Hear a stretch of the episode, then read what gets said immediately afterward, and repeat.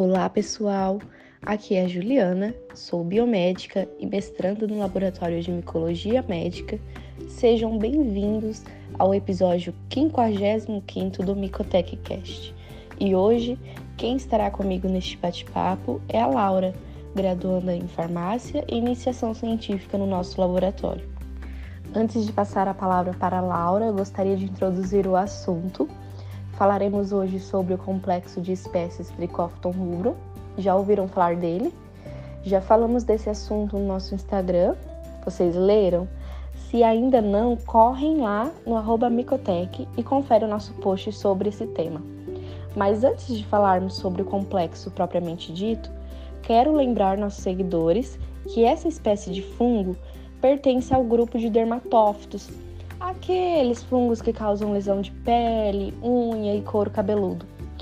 E na verdade, as espécies do complexo Trichophyton rubro causam frequentemente a micose de unha, chamada de onicomicose. Na nossa playlist tem um episódio que fala somente sobre os dermatófitos. Vale a pena conferir.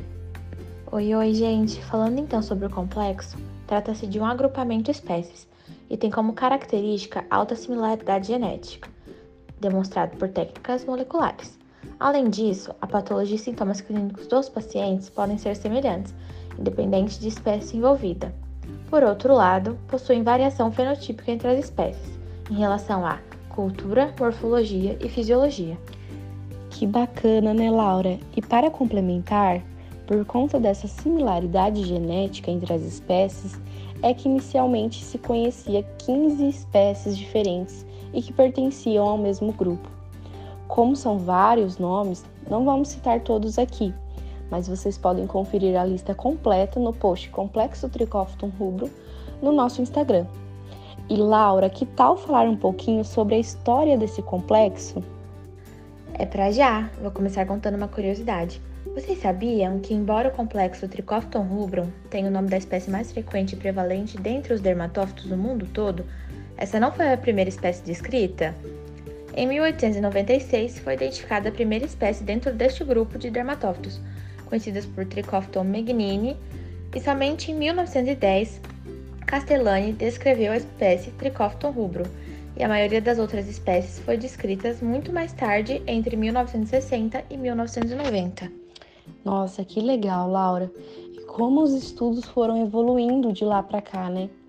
Em 2000, Derru e colaboradores traziam a organização deste complexo como sendo um único grupo de espécies, mas que por conta das suas singularidades genéticas, né, e levando em consideração as características fenotípicas, poderiam ser separados em dois grupos de espécies independentes, sendo então Trichophyton violáceo e Trichophyton rubrum.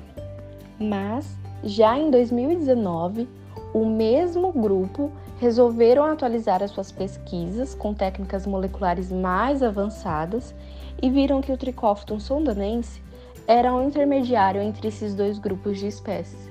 E por isso o correto não seria mais considerar dois grupos, e sim três, como espécies independentes. Nossa, que demais essa evolução! Mas Ju, você sabia que recentemente, em 2021, Luc Cornet e colaboradores trouxeram uma nova abordagem para a organização das espécies dentro do complexo Terrubrum? Sério, Laura? Conta aí para nós essa novidade. Bom, em 2021, um artigo de estudo filogenômico, a fim de decifrar algumas variantes, incluindo os morfotipos de T. rubrum, Megnini e Curiange, e o morfotipo de T. violaceo e Aondei, que em estudos anteriores não pertenciam a nenhum grupo clado de espécies e agora sugerem ser reinstituídos a níveis de espécies, passando assim ser seis espécies reconhecidas neste complexo, a saber, T. rubrum, T. curiange, T. megnini, T. soldanense, T. violáceo e T. yaonde.